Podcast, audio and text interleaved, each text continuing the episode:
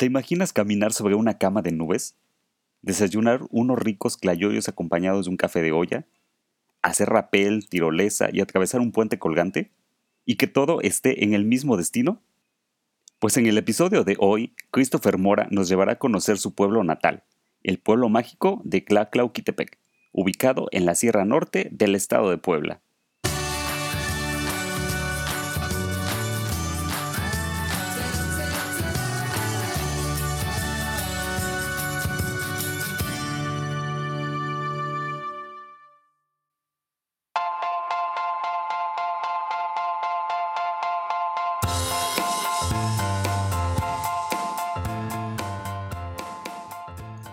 Tal, fotoviajeros? Bienvenidos a un episodio más de este podcast. Mi nombre es Leo y en esta ocasión voy a conversar con Christopher Mora Vázquez, quien nos va a llevar a hacer un recorrido por un pueblo que se incorporó en 2012 a la lista de pueblos mágicos y es conocido como el Jardín de la Sierra. Está ubicado pues precisamente en la Sierra Norte del estado de Puebla y es un pueblo que estoy seguro que para los amantes del clima frío les va a caer de maravilla. Además, es importante que les mencione que el invitado de hoy, pues él vive en este lugar, así que nos va a dar información detallada de todo este recorrido que vamos a realizar. Y pues te saludo con mucho gusto, Christopher. Bienvenido, dime cómo estás. Hola, ¿qué tal, Leo? Pues muy bien, muy contento de participar ahorita en el pod, ¿no? Para que conozcan un poco más de lo que es Tlatlauquitepec. Pues no se diga más y vamos a conocer este maravilloso destino.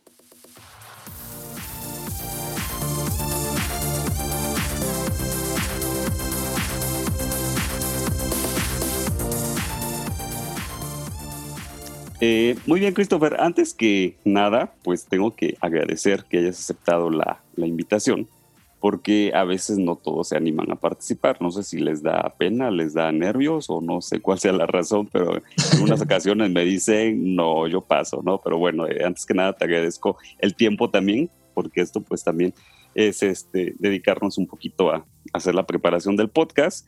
Y pues eh, cuéntanos acerca de ti, cuántos años tienes, eh, no sé a qué te dedicas, qué haces. Perfecto, Leo. Pues mira, eh, por el momento tenemos 21 años de edad. Híjole, estás bien eh, chavito, güey. Estás bien chiquito. y un poco. Estudié ingeniería industrial y también llevo la carrera ahorita este, de idiomas. Eh, por este, cuestiones como parte mía del arte, pues me gusta bastante lo que es la parte de fotografía, ¿no? Fotografía y un poco de video. Entonces, pues me llegó la oportunidad de trabajar en lo que es la dirección de turismo de aquí del mismo pueblo mágico de Tlatlauquitepec y pues con gusto acepté. Eh, yo me dedico en el área, eh, estoy en el área de difusión turística, me dedico a llevar toda la parte de redes sociales, llevo la parte de fotografía, llevo la parte de conocimiento más teórico acerca de los sitios, llevo toda la parte de actividades culturales, naturales, llevamos un poquito también de eventos para lo que son este, pues festivales del mismo municipio y aquí estamos pendientes para atender el módulo de información turística, pues todos los días, ¿no? Oye, qué bueno. Fíjate, aquí les voy a platicar y también te lo comento a ti porque esta es la primera ocasión que estamos platicando a través de una llamada que yo di con tu cuenta de, de Instagram porque empecé cuando estaba buscando estos lugares a los que me interesaba conocer por medio de este podcast, empecé a, a buscar los hashtags y bueno, busqué en este caso el de Clau y me, comenzaron a aparecer eh, varios posts y publicaciones acerca de las, bueno, de las que tú has realizado. Y la verdad que son fotos muy bonitas, a mí me encantaron, entonces empecé a checar ahí que tienes un buen de material y demás, dije, no, yo tengo que, hacerle la invitación, tengo que decirle que, que, nos cuente un poquito, porque en los episodios anteriores hemos platicado o he platicado con eh, viajeros que eh, pues han ido ya a Bacalar, en la ocasión pasada a Morelia, pero no viven en esos lugares. Entonces, en este caso es mucho más interesante porque tú estás viviendo en este lugar y entonces tienes más información que muchas veces a lo mejor como turista vas, pero no te, te allegas de todos estos datos, ¿no? Entonces, así fue como como encontré tu cuenta y pues qué bueno que, que ahorita estés platicándonos aquí todo esto. Claro, para mí es un gusto estar platicando y más de mi pueblo que adoro y, quiero. Fíjate que llega en ocasiones el turista y me pregunta en el módulo de información, este, oye joven, dice, pero ¿por qué hablas tan bien de tu pueblo? Amo mi pueblo, lo amo totalmente y estoy como de frente a él para cualquier situación y pues más ahora, ¿no? Que es una plática eh, contigo para que pues la gente conozca más del municipio, ¿no? Qué bonito. Oye, pero entonces tú eres nativo de ahí. Claro, desde el 98 aquí vivimos. Tenemos 21 años viviendo en Tlatlauquitepec. qué bueno, qué bueno, porque a veces pues vivimos en un lugar y también de pronto lo llegamos a querer, pero no somos de ahí, ¿no? Entonces, em, qué bueno que, tú eres originario de ahí y que te, emociona también, porque creo que es esto, eh, es notorio, que te emocione hablar de, de todo lo que tu pueblo tiene, ¿no? Claro, claro. Perfecto, Christopher. Platícanos, ¿dónde se ubica Tlatlauquitepec? Pues mira, eh, Tlatlauquitepec se ubica en el estado de Puebla. Es el conformo de nueve pueblos mágicos que existen en nuestro estado. Somos uno de los estados que tienen más pueblos mágicos, este, junto con algunos otros, ¿no? Eh, se ubica en la sierra nororiental del mismo estado, eh, le apodamos o le llamamos el Jardín de la Sierra Poblana. ¿Por qué el Jardín de la Sierra Poblana? A veces la gente llega a Tlatlauqui o no conoce Tlatlauqui y dice, pero Tlatlauquitepec no tiene nada. Bueno, la extensión territorial de Tlatlauquitepec es de 295 kilómetros cuadrados, eh, tiene 140 comunidades, Wow, sí es, grande entonces, ¿eh? Claro, muy, muy grande. Sabes, lo único como damos como la parte negativa hacia nuestro turismo es que hay sitios que están un poco más lejanos a lo que es la cabecera municipal. Sin embargo, eh, pues en las 140 comunidades tenemos que encontrar a fuerza algo que hacer, a fuerza llevarnos una experiencia o conocer algún sitio o platicar con la gente, llevarnos sus costumbres, sus tradiciones, volar con su identidad, no sé, infinidad de cosas se pueden hacer aquí. Sí, pues es que hablar de 140 comunidades, pues es, es, es, mucho, ¿no? Realmente sí hay bastante eh, que, que, conocer y que, que explotar de, de, este municipio. De verdad, yo no pensé que fuera tan, tan grande y ahorita que me comentas, pues sí, tiene, tiene muchísimo, ¿no? Eh, fíjate que yo estoy un poquito norteado, estoy desubicado, siendo que soy de aquí del estado de Puebla, pero me pierdo un poquito por ese rumbo de la parte norte del estado. Entonces, eh, en este caso, ¿tu pueblo está por el rumbo de Zacatlán? No, estamos del lado contrario. Estamos rumbo hacia Teciutlán, que es la perla de la sierra. Ok, digamos que están rumbo a Veracruz.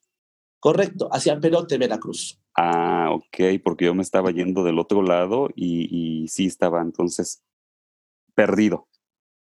Así es. Pues mira, te explico cómo llegar, ¿vale? Exacto. Desde, la Ciudad de México en autobús es súper fácil, ya que pues en la central de autobuses, que es la TAPO, pues salen corridas directas todos los días a lo que es este Tlatlauquitepec hay tres corridas. ¿En serio? ¿Si hay desde la Ciudad de México?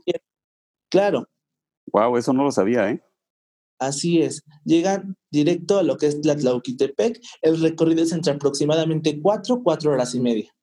Órale, esto, eso está súper bueno, ¿eh? Yo no, no, no pensé que hubiera corridas desde allá, directas sobre todo. Es lo que a mí, por ejemplo, me causa enojo y me causa mucha risa porque pensamos que nuestro pueblo está como muy abandonado, ¿no? Cuando realmente no tenemos como entradas y tenemos también salidas a los cuales pues nos podemos conectar con otros municipios que pues son de realce o son importantes dentro del mismo estado.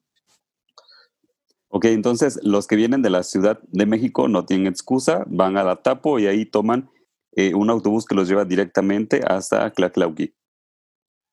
Así es, correcto. De igual forma, si vienes en tu automóvil, puedes tomar la autopista 150, 140 o la 129D, que es la que también te deja en lo que es Tlatlauquitepec. Ajá. De aquí de Puebla, imagino que si va un autobús es en la Capu, donde tenemos que tomar este el, bus. Ok, el, el boleto te lo venden en la línea vía.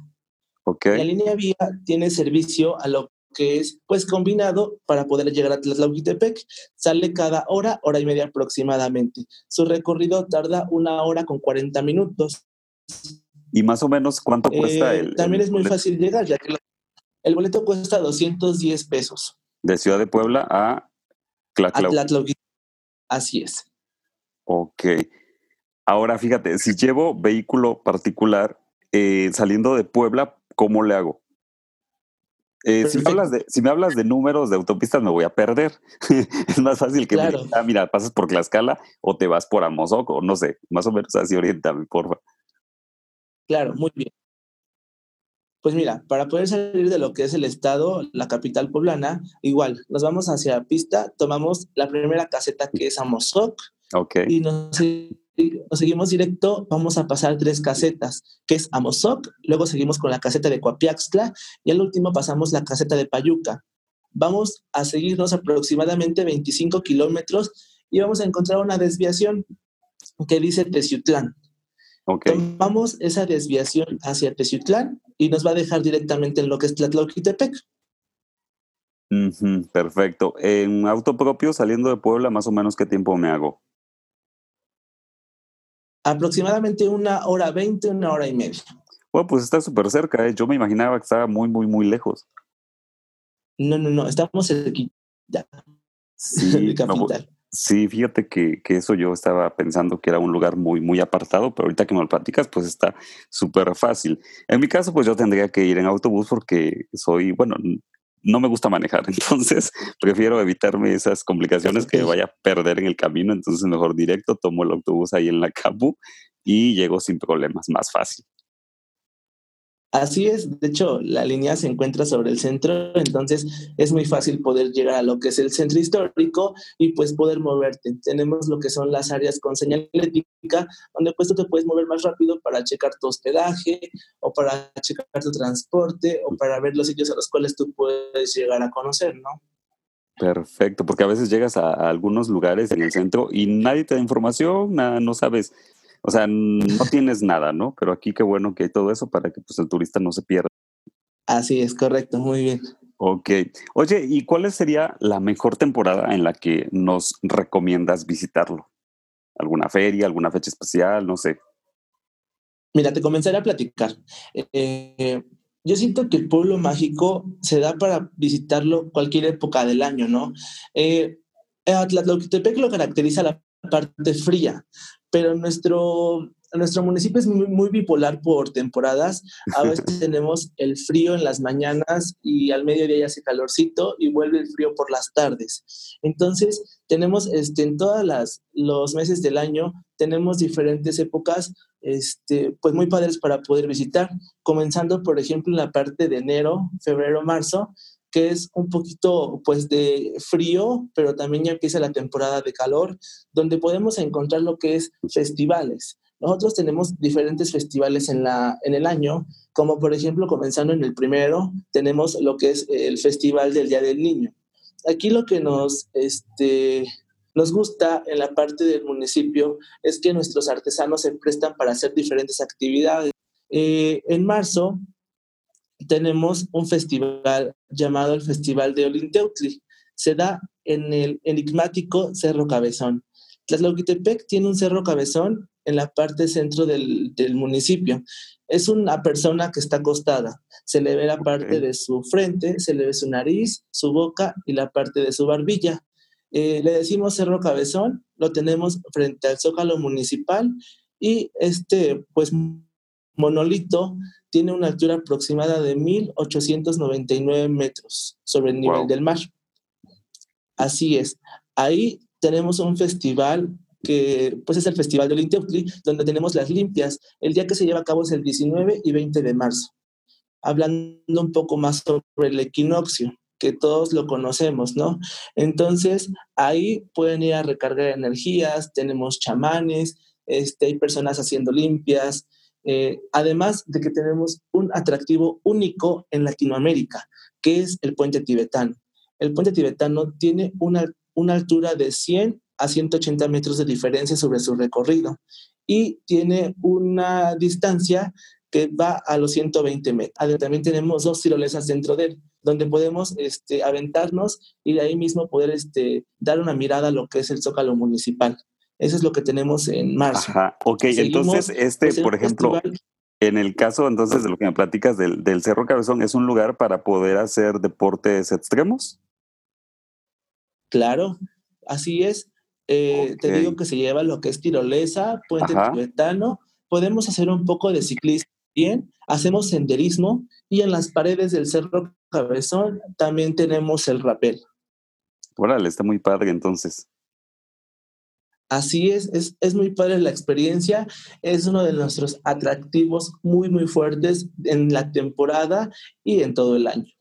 Pero ¿por qué decías que el puente tibetano es uno de los más representativos o más importantes? ¿Es por, el, por la distancia, por, eh, por la altura? Así es.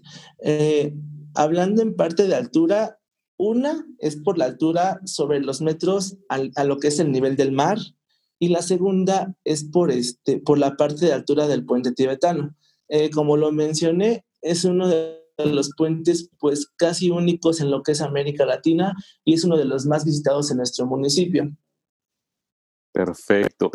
En este caso, eh, nos mencionas de la festividad que se realiza eh, del 19 al, 21 de marzo, pero para hacer deportes extremos, ¿eso es en cualquier este, día del año? Así es, de los 365 días del año pueden hacerlo sin problema alguno. Ajá, ok. ¿Y en el resto de los meses qué otras festividades tienen? Perfecto, pues mira, nos vamos con la parte que es una de las partes más padres que a mí me gustan bastante y es una de las preferidas de la casa, que es el Festival de la Luciérnaga. El Festival de la Luciérnaga se da únicamente dos días en el mes de julio. Hablamos de 18 y 19 de julio. Por lo regular escogemos fines de semana, dependiendo del día. Eh, en esta parte, en este festival, lo que nosotros podemos encontrar ahí es la parte gastronómica. ¿Qué es lo que vas a comer? Vas a comer una rica trucha, vas a tomar un rico café, vas a probar un yolishpa, un licor de café, vas a comer eh, tal vez unas picaditas frente a la presa de la soledad, eh, vas a disfrutar de la gastronomía a su máximo esplendor, ¿no? Y pues para concluir, una actividad por la noche que realmente te llena, te llena el alma de vida porque tú llegas a la presa de la soledad, que es uno de nuestros, atractivos, y están las lanchas, unas lanchas pintadas al color de, de, la naturaleza de la parte baja, donde tú vas a llegar y te vas a montar a una lancha. Vas a hacer un recorrido aproximadamente de hora, hora y media. Vamos a conocer flora, vamos a conocer fauna. Y al último, vamos a recorrer el santuario de la Luciérnaga, vamos a saber su información, vamos a saber qué época del año existe en nuestro municipio, por qué la luciérnaga está en la persa de la soledad. Vaya, una información muy completa y complementaria para que tú te vayas pues feliz, ¿no? En esta parte y esta, esta festividad, que eh, dándolo pues a pausa, eh, no solamente se festeja dos días. La temporada de luciérnagas es de mayo a septiembre. Ok. Eh, ahorita que mencionabas las fechas que tienen programadas, que es en julio, con esta situación de la contingencia, de la pandemia, ¿qué va a pasar este año? ¿La van a realizar o la van a posponer? No, no, se pospone. Todos los eventos de este año se van a posponer. Comenzamos en enero. Sin embargo, ahorita como una medida para el consumo local y que la economía no se nos vaya abajo, nuestros lancheros de la presa de la soledad tienen sus respectivas indicaciones de salubridad para que ellos puedan dar sus recorridos. Ajá, entonces, em, ahorita, digamos, todo el mundo estamos viendo esta situación de, la epidemia y, demás. Eh, obviamente no podemos salir. ¿Ustedes más o menos cuándo tienen contemplado, si es que ya hay algún panorama, de a partir de cuándo ya podrían reactivarse las actividades turísticas en su municipio? Pues mira, por ahora este, siguen cerrados todos los sitios y el sitio de la Luciérnaga también, pero esperamos que a partir del 8 de agosto o 10 de agosto, claramente esperando indicaciones pues tanto estatales y federales. Claro, eso es lo, primordial. Que, bueno, fíjate, lo importante de también de hacer estas entrevistas y, y el podcast es porque seguramente muchos en cuanto nos digan que ya podemos salir, aunque haya restricciones, pues vamos a salir porque nos gusta conocer lugares y ya estamos así como que haciendo agenda y viendo qué vamos a hacer y a dónde vamos a ir. Entonces, es importante toda esta información que nos das porque entonces sabemos que tentativamente a partir de agosto ya podríamos visitar, en este caso, eh, Clauquitepec para conocer un poquito más acerca de él. Pero bueno, entonces seguimos obviamente atentos a las indicaciones, a cómo cambia el semáforo y pues de este modo pues nos vayamos preparando para cuando ya nos den luz verde de que podemos eh, salir con las restricciones necesarias, ¿vale?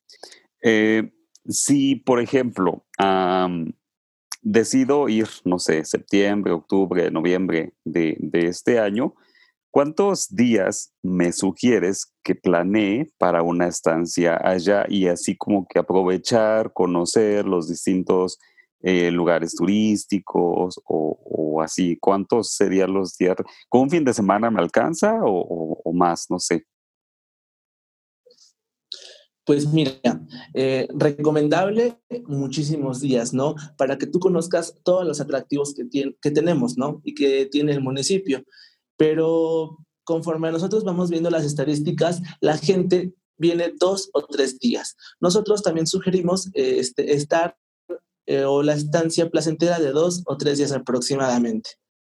Ok, pues prácticamente un fin de semana, podemos irnos viernes, regresar un lunes, ¿no? Para estar completo sábado, domingo. Correcto, así es. Excelente.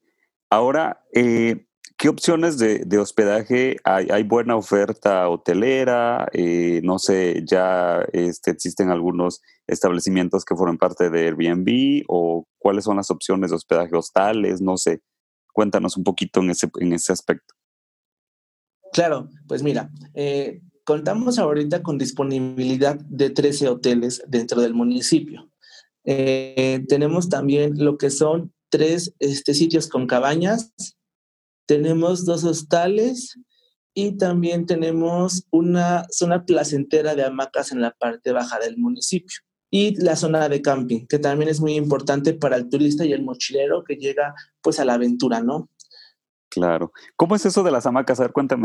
Me suena curioso.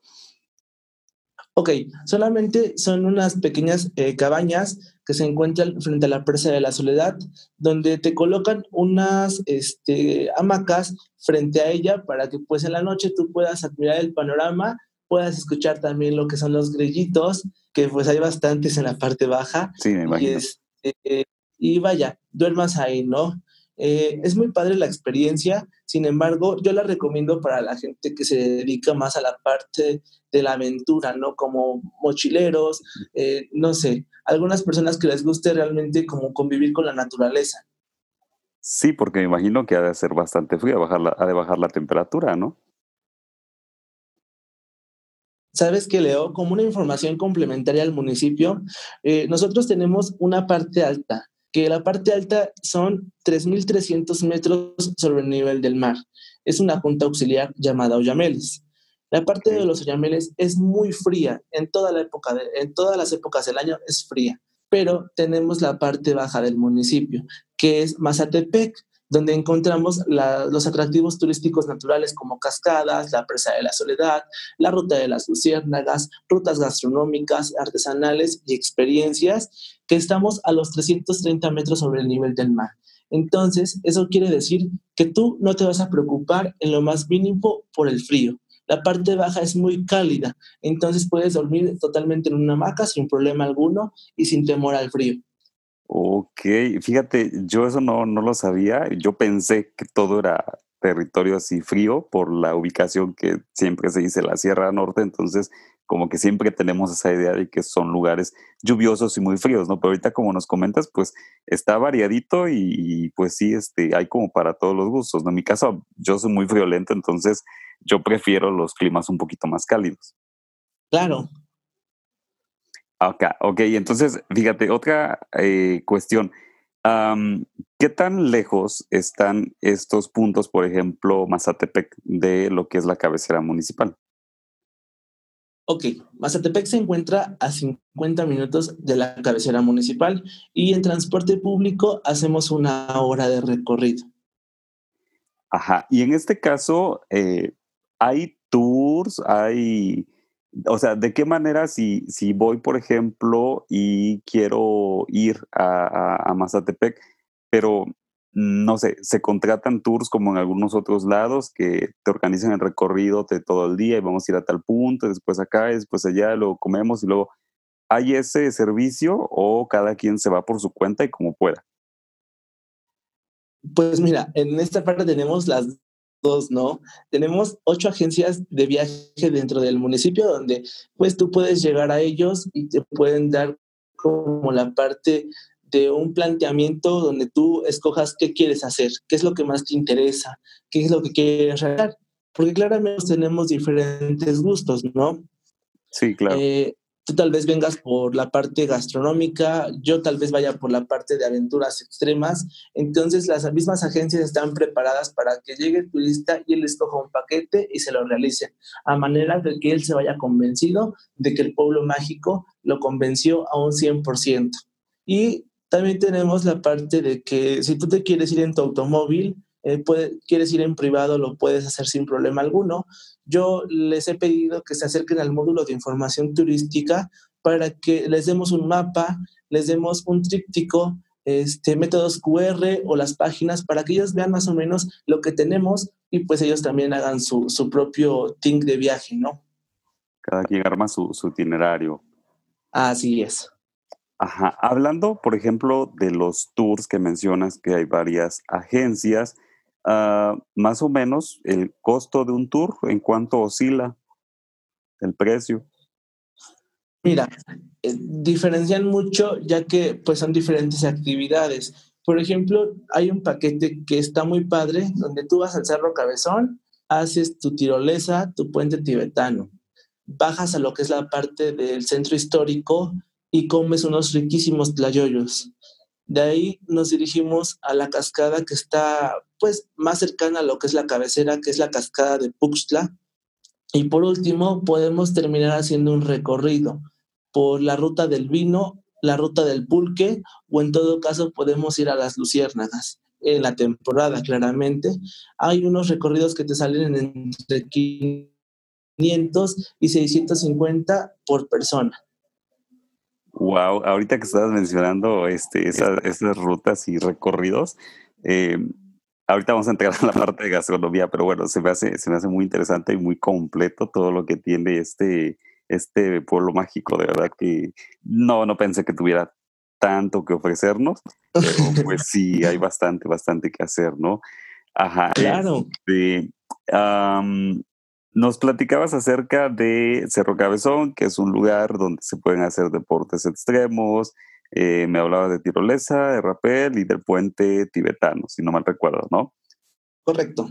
Ajá. De ahí, ahorita mencionaste la cascada de Puxla. Cuéntanos un poquito de eso. Muy bien. Pues la cascada de Puxla, o llamada la cascada del kilómetro 7, pues está ubicada en el kilómetro 7 hacia la parte baja de Mazatepec. Es una cascada que se encuentra en medio pozo de oscilación. Al decir medio pozo de oscilación, es, es decir, que la brisa únicamente gira de frente, no tiene escapatoria hacia ningún otro lado. Es medio círculo, el cual este, únicamente gira la brisa hacia enfrente. La cascada tiene una altura de aproximadamente 85 metros, con una caída de 40. En la parte trasera de la cascada tenemos un pequeño, una pequeña cueva o escondite, muy, muy padre para las fotos, mm, para llevarse el recuerdo. Está muy, muy padre y dentro de ella un recorrido de 25 minutos en senderismo. Ajá, eh, sí, he visto que hay varias fotos de, este punto y sí, nos gustaría que nos compartieras eh, algunas fotos de estos principales lugares que nos estás comentando para postearlas en, el, en nuestra cuenta de, Instagram de Foto Viaje Podcast, porque ahí es donde vamos dejando la información para todos los que nos, nos siguen y quieren conocer un poquito más acerca de esos lugares. Entonces, bueno, ya después nos colaborarás con algunas fotos para que las podamos compartir. Claro. Ok, ah, la presa de la soledad, nos decía hace rato que, bueno, los, los lancheros y, que ahí puedes, este, eh, ahí me imagino que es donde tienen las truchas, que nos mencionabas hace rato que se pueden comer las truchas. Así es, eh, tenemos un recorrido en lancha por la mañana y en la noche también. Eh, también tenemos dentro de esa parte una cascada llamada la cascada del Tenechate. La cascada del Tenechate tiene una altura de 75 metros y está ubicada frente a la presa de la Soledad. Entra el carro sin problema alguno y el área está adaptada para gente también discapacitada. Ok, y ahí en la presa de la Soledad hay eh, restaurancitos o algo así donde puedas comer. Claro, contamos con tres pequeñas fonditas o restaurantes donde tú puedes este, degustar lo que es la gastronomía, que en este caso, pues la fuerte es la trucha, seguida de unos tlayoyos o comer un itacate. Leo, ¿has probado el itacate? No, no, no, no, a ver, cuéntanos eso, de eso de qué va. Ok, muy bien. Pues el itacate son tortillas de mano eh, cubiertas con salsa o frijolitos de, frijolitos de olla, eh, pues elaborados en lo que es la parte de, de un fogón de leña. Eh, se colocan en baño María cubiertos por una hoja de plátano y llevan la carne que es la cecina. Les da un sabor único y es muy tradicional en la parte nororiental en conjunto con nuestro pueblo mágico vecino que es Cuetzala. Ay, wow, se llama Itacate. El itacate, así es. Ajá. Mencionabas los clayoyos. Esos, fíjate que yo los conocí en Teciutlán, en, en, el mercado, y bueno, en algunas fonditas, los, los me parece que son como que muy típicos de esa región, ¿no? Así es, el tlayoyo es el platillo fuerte de lo que es pues la parte nororiental del estado y claramente de nuestro pueblo mágico. Platícanos más o menos cómo son para la gente que no los, los conoce o no los ha comido, de qué están hechos y eso.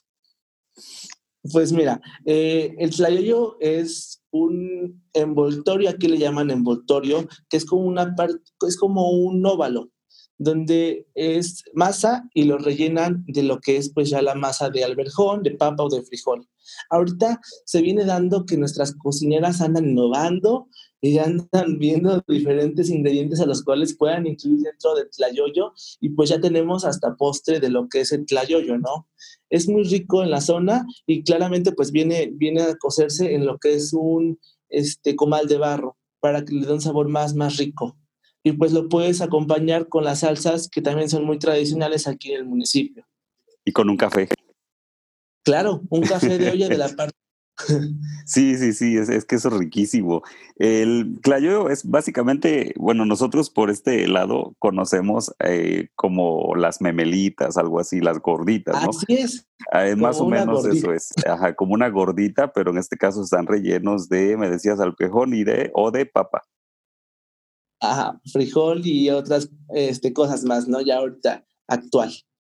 Ajá, sí, de verdad que son riquísimos. Yo te digo, los comí en, en y sí sabía que eran como que algo muy representativo de esa región.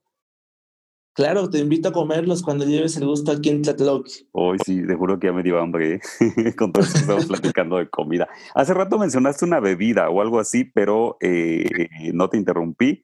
Eh, no recuerdo. La Yolispa. Ajá, creo que sí. ¿Es bebida? Ok. Sí, es una bebida típica de igual, toda la sierra nororiental del estado. Te digo, claramente cada municipio sabe hacerlo diferente y a su manera, a como sea la identidad de la persona que está elaborando ese producto. El producto de la Yolispa se da en la parte media del municipio, en una comunidad llamada Tatauzoquico. Aquí encontramos un Yolispa de 21 hierbas tradicionales que se dan en todo el municipio y en la región también, que a veces, a veces una o dos hierbas es muy difícil poderla encontrar en Tlatla, pues nos movemos para tal vez Cuetzalan, Zacapuaxtla, nos vamos tal vez a Xochitlán, donde ellos sí puedan producirla y pues la traen para, para hacer esta, esta bebida. ¿Y es una bebida fría, caliente, amarga, dulce? Pues mira, aquí la manejamos como una bebida fría. Se puede acompañar con unos hielitos nada más y el yolispa sabe muy, muy rico. pero hay gente que les gusta mucho como el piquetito, ¿lo has, este, ¿lo has escuchado? Que le echan a su café. Bueno, pues aquí también se, se da esa parte eh, de que nuestras personas de, de, aquí de Tlatla, pues lo hacen también, le dan su piquetito a su café y la sabe de maravilla. Entonces, ¿es como un té? Es como un vinito. Ah, ok, ok. A base de hierbas. o licor, así es, a base de hierbas. Ok, ok, perfecto. ¿Cómo dices que se llama? Yolishpa. Yolitspa, lo voy a tener que anotar. Correcto, sí, sí, sí. Ajá. Y luego nos decías que hay una ruta del mezcal, ¿o de qué fue? No recuerdo exactamente. Fue del vino y la ruta del pulque. Del pulque, ok, ok, del pulque. Ajá, cuéntanos un poquito eso, por qué pueblos es o por qué es la ruta de... Del pulque, muy bien. Eh, la ruta del pulque se da en la comunidad de Cotlán de Betancourt. Ahí tenemos lo que son los magueyes que nos dan el agua miel para la realización del pulque.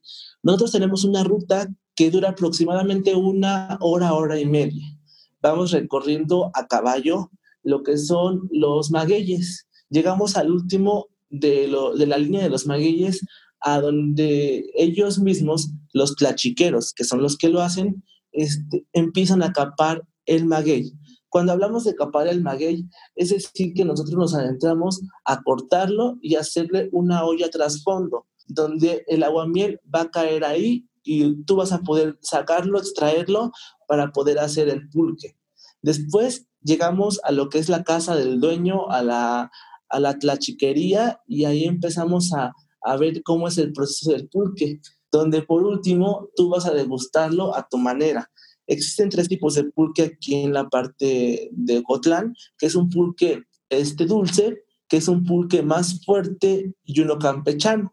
Y claramente, pues también tenemos lo que es ya eh, tal vez un añadido de durazno, de maracuyá, de yaca, de diferentes frutas en combinación con el pulque. Y es muy, muy rico en la zona, muy, muy bueno. Y claramente, pues acompañado de unos playollitos, ¿a quién no le gustaría? Sabes, yo no he probado el pulque. Es la, esa bebida no la, no la conozco. He escuchado mucho y así. De hecho, creo que hay curados de, de pulque, que son estos que llevan con fruta o con sabor. Pero no, la verdad que yo no lo he probado. Pues tienen que venir a probarlo a Tlatlauqui. Realmente no se van a, a, a perder nada de, de este gusto. Y algunos, por ejemplo, yo era de las personas que, este, que a mí no me gustaba el pulque. Decía yo, no, no, no, no me gusta el pulque. Y mírame ahora, el pulque. Es una de mis bebidas favoritas siempre. Wow, qué rico. Ajá. Oye, y respecto a los vinos, al vino, ¿es vino producido ahí? Ok, pues de igual forma, te digo que la ruta del vino se da en la parte de la comunidad de Tatauzoquico, donde tú llegas a la, a la vinícola, en la parte pues del dueño y él te empieza a mostrar los licores que él hace, que él realiza, que él produce. Este, te dice, tienen variedades de 15 a 16 licores, como lo puede ser el limón, puede ser la yolishpa, el café, la naranja, entre algunos otros. Ustedes dan un, dan un recorrido sobre su pequeña fábrica con los diferentes procesos que llevan. Mucho cuidado, ya que al último te van a dar la prueba de todos los vinitos. Así que hay que tener mucha este, conciencia si te los vas a tomar o no. Terminas mareado, ¿no? Claro, bastante, pero es la parte de la experiencia a la cual te llevas y dices, no, estuvo muy buena, muy buena la ruta del vino. Es recomendada un 100%. Ajá, pero entonces, hay, hay, bueno, tengo la duda, es, bueno, le llaman la ruta del vino, pero o sea, ¿hay viñedos o así les llaman a los diferentes licores que hacen? No, así les llaman a los, a los diferentes licores que hacen. Te pueden ah, llevar a la parte natural, donde te enseñan las plantas que ellos producen para realizar los, los vinitos. Ajá. Ah, Pero, yo estaba con la idea de que era, no sé, como en Querétaro que están los viñedos o así, que hay también rutas de, de vino, pero no. Claro, no, no, no. Aquí como es muy diferente la parte, porque pues tenemos eh, diferentes vinos, diferentes sabores, pues únicamente te van enseñando como eh, las frutas que, se les, que se ocupan para hacer la realización del vino. Ya, perfecto. ¿Y también tienen cafetales? Sí, los cafetales están ubicados en la parte baja. Hay, dentro de ella son ocho comunidades las cuales te ofertan una ruta del café, donde tú eh, llegas a la parte de cualquier comunidad que ofrezca y te, y te adentras hacia los cafetales. Vas conociendo el tamaño, el total de producción, vas conociendo el abono que se les coloca para que la plantita crezca, a los cuántos años empieza a producir, entre otras cosas. Llegas a la fábrica donde tú este, ves el proceso ya completo desde la parte del secado, desde la parte del molido y cómo llega a tu taza. Es muy padre esta ruta y es muy, muy completa. El recorrido es de aproximadamente una hora, hora y cuarto y tiene un costo de 90 pesos por persona. Wow, muy accesible. Claro, y es muy padre, es muy recomendada para el turista. Sí, yo me imagino que sí. Eh, ¿Tienen algún, hablando de gastronomía y esas cosas, ¿tienen algún platillo aparte de los clayoyos que sea como muy representativo, por ejemplo, como el mole de caderas en Tehuacán? ¿O, o, no tienen alguno así muy, muy específicamente de ustedes? Te voy a dar mi top 5 de platillos típicos. Vale, vale, vale. Muy bien. Eh, el 5 definitivamente sería lo que es un mole de rancho. Aquí el mole de rancho es muy común, ya que se da en las fiestas, este, se da en las fiestas patronales, en algún este, evento que tengan alguna comunidad. El mole ranchero es a base pues, de chiles secos y se da muy picoso, es muy, muy picosito. ¿Pero es, es caldosito o es como el mole poblano que es así espesito? No, es como el mole poblano, ah, acompañado de arroz y a veces se llega a acompañar con lo que es el guajolote, que también es tradicional en esta parte, o el pollo de rancho. Wow, ok, es el 5. ¿El 4? El 4 sería el itacate, como ya te lo había explicado. Ajá, ok. El 3 nos iríamos con, con las carnes ahumadas, sin problema alguno las carnes ahumadas. Eh, ajá, perfecto. Eh, después. ¿Has escuchado los pollos Mazatepec? Sí, fíjate que por acá de pronto hay este, lugares o restaurantes donde anuncian que pollos estilo Mazatepec. ¿Es por allá? Ah, no, pues sí, básicamente ya me dijiste hace rato que, que esta localidad ah. se ubica allá. Oye, hasta ahorita, hasta ahorita me estoy enterando dónde queda Mazatepec, porque sí he escuchado esos pollos por esta región, pero yo pensé que era de Morelos. Como no, muy cerquita a Morelos, pensé que eran de ahí. Imagínate, desde nuestro municipio, los pollos Mazatepec. ¿Y qué tienen de característico? La receta original surge desde la parte de Mazatepec y que tienen de característico las salsas y la manera de realizar eh, los ahumados, ya que se hacen, fíjate que a veces interrumpe mucho el sabor del humito de la carne ahumada, ¿no? Entonces, aquí algo como que les da el plus a esas carnes es que la leñita con la que es este guisado es muy, muy diferente. Tiene un nombre, el cual no puedo decir, sin embargo, este, es muy, rico, le da un sabor, una consistencia muy, muy rica. Además de que va acompañado pues con salsas que realmente son tradicionales aquí en lo que es el municipio y que van impregnas dentro de las carnes. Ah, perfecto. Entonces, digamos que es, eh, el sabor es debido a, la madera que utilizan para cocinarlo por el humo de esa madera. Claro, así es. Wow, qué interesante. Ok, ¿y el primer lugar quién se lo lleva? Los Tlayoyos. Los Tlayoyos. Tlayoyos. Yo creo que eh, la Sierra Nororiental la conforman nueve municipios, pero eh, hay un, bueno, cada municipio prepara los Tlayoyos de diferente manera. Sin embargo, nosotros pues tenemos nuestra manera de prepararlos y y sabes algo que también eh, los tlayudas los preparan en las comunidades, ¿no? Entonces, yo siempre he dicho que, que llevan parte de la experiencia de la familia, llevan parte de la identidad de su comunidad.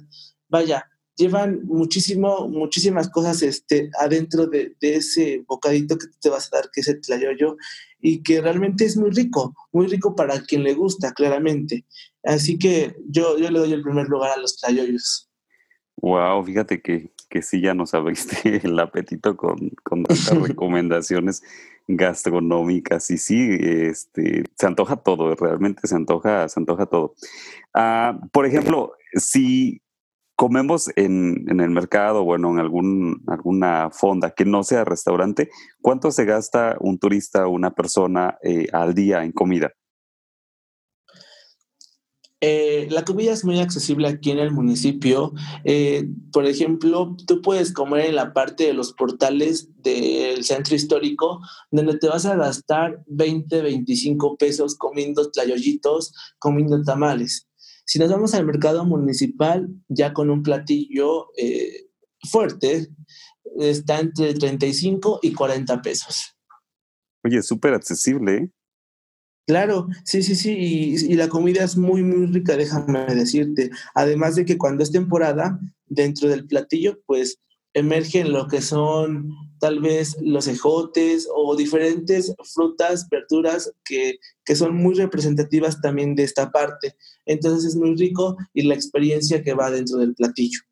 Sí, eso es totalmente accesible porque si de pronto hay ciudades o pueblos mágicos que por el hecho de ser pueblos mágicos todo es caro.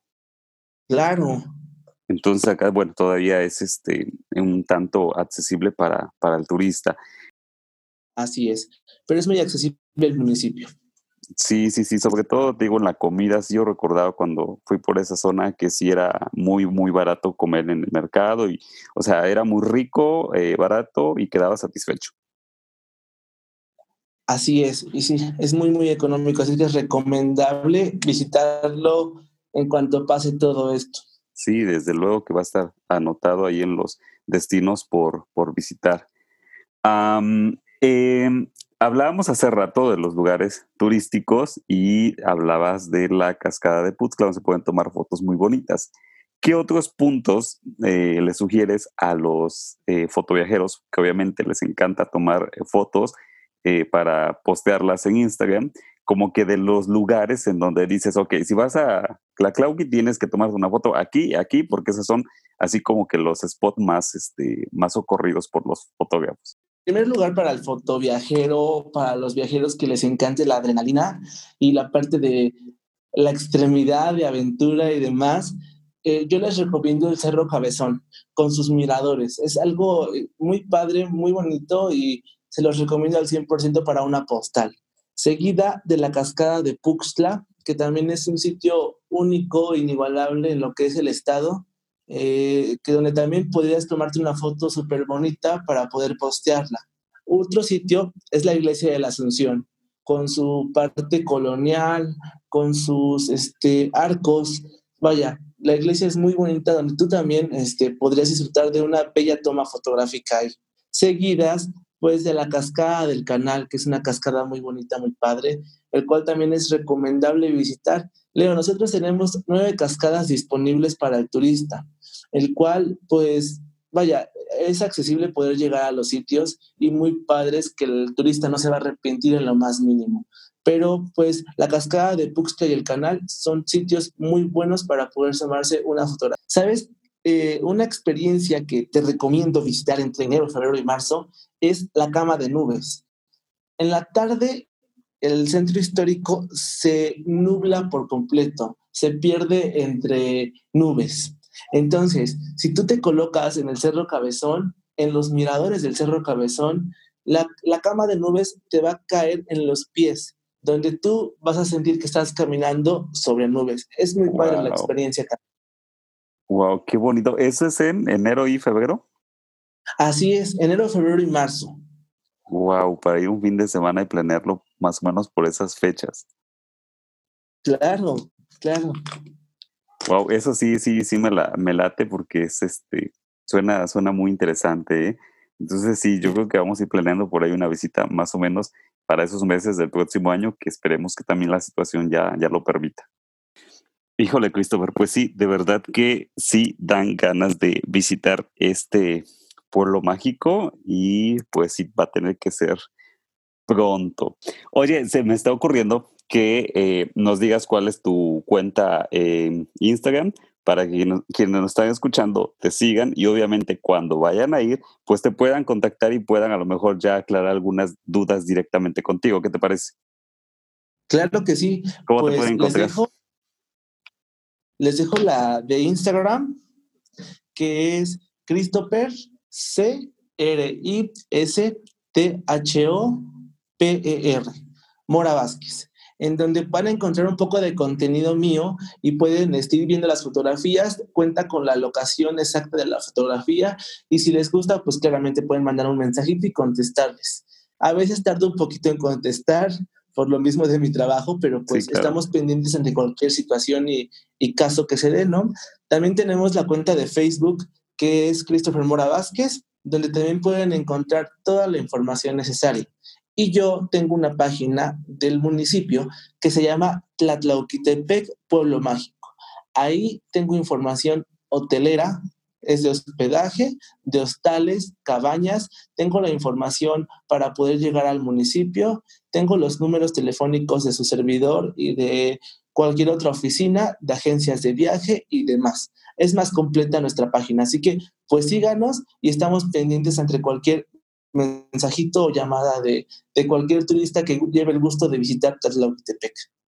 Excelente, pues toda esta información de tus redes sociales la voy a dejar en la descripción del, podcast y obviamente también en las publicaciones que vamos a estar haciendo en las historias de Fotoviaje Podcast, pues para que estén eh, muy atentos y te puedan seguir en estas diferentes redes y obviamente eh, contactarte cuando ellos lo requieran. Así es, estamos para servirles en cualquier momento de, del día. Qué bien, qué bien, Christopher. Pues mm, muy amable de tu parte y la verdad me encantó esta, esta plática.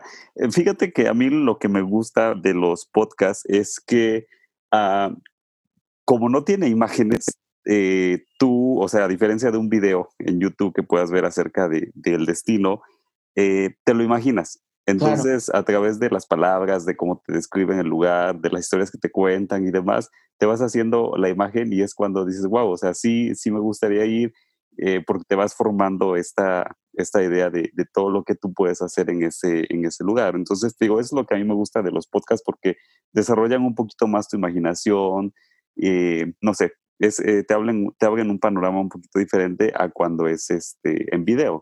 Pues bien, eh, Christopher, yo de verdad te agradezco por la información que nos brindaste el día de hoy, por el tiempo que nos, que nos dedicaste y pues ojalá en otra ocasión más adelante nos puedas volver a acompañar de algún otro lugar que tú hayas visitado y que nos puedas dar recomendaciones o que nos puedas platicar un poquito acerca de eso. La invitación está abierta y pues ahora sí que esta es tu casa para cuando quieras volver a acompañarnos. Claro, cuando lleven el gusto, aquí estamos presentes. A mí lo que me gusta bastante es viajar, entonces llevamos 89 pueblos mágicos de los 121, ya conozco, entonces... ¿En serio? wow. Pues, Oye, sí tienes bastante que contar entonces, ¿eh? Claro, claro. ¿Te lo marcaste como una meta personal recorrer los 121? Fíjate que comencé a marcar una meta personal conociendo otros países. Ajá. Conociendo otros países pero llegué a un país donde me abrieron los ojos y me dijeron, México es hermoso, México es padre, tiene todo lo que tú vienes a buscar a nuestro país. Descubre lo primero, ¿sabes? Me quedó muy, muy pegada esa frase y lo empecé a hacer, lo empecé a hacer y vaya, estoy convencidísimo que México lo tiene absolutamente todo. Sí, es que hay, hay bastante, bastante que conocer y que recorrer antes de salir al, al extranjero. Y pues de hecho acá en, episodios futuros vamos a tener eh, viajeros de otros países. Ahorita estamos comenzando con México, estamos planeando si la temporada 2 la dedicamos exclusivamente a hablar ya de viajes al extranjero. Pero ahorita de entrada estamos empezando con territorio nacional y obviamente recorriendo pueblos mágicos para eh, que es, digamos, al de algún modo lo más cerquita o lo más accesible para muchos de que podamos comenzar a recorrerlos. Claro, así es. No, pues, pues qué bonito y de verdad que me sorprende que ya lleves tantos eh, pueblos mágicos eh, visitados. Y pues sí, definitivamente yo creo que más adelante te vamos a volver a invitar para que nos hables de otro destino. Claro, estamos pendientes ante cualquier este, situación y sabes que también estoy muy agradecido por haber tomado en cuenta a nuestro municipio, ya que pues a veces nos encontramos muy perdidos en el mapa, ¿no? Pero realmente agradezco mucho por este pod. Creo que va a ser de mucho, de mucha ayuda y función para nosotros. Y pues nada, los esperamos en Tlatlauquitepec. Y a ti, Leo, muchísimas gracias por el tiempo, también estimado ante pues esa entrevista que espero haya funcionado y haya sido de tu agrado.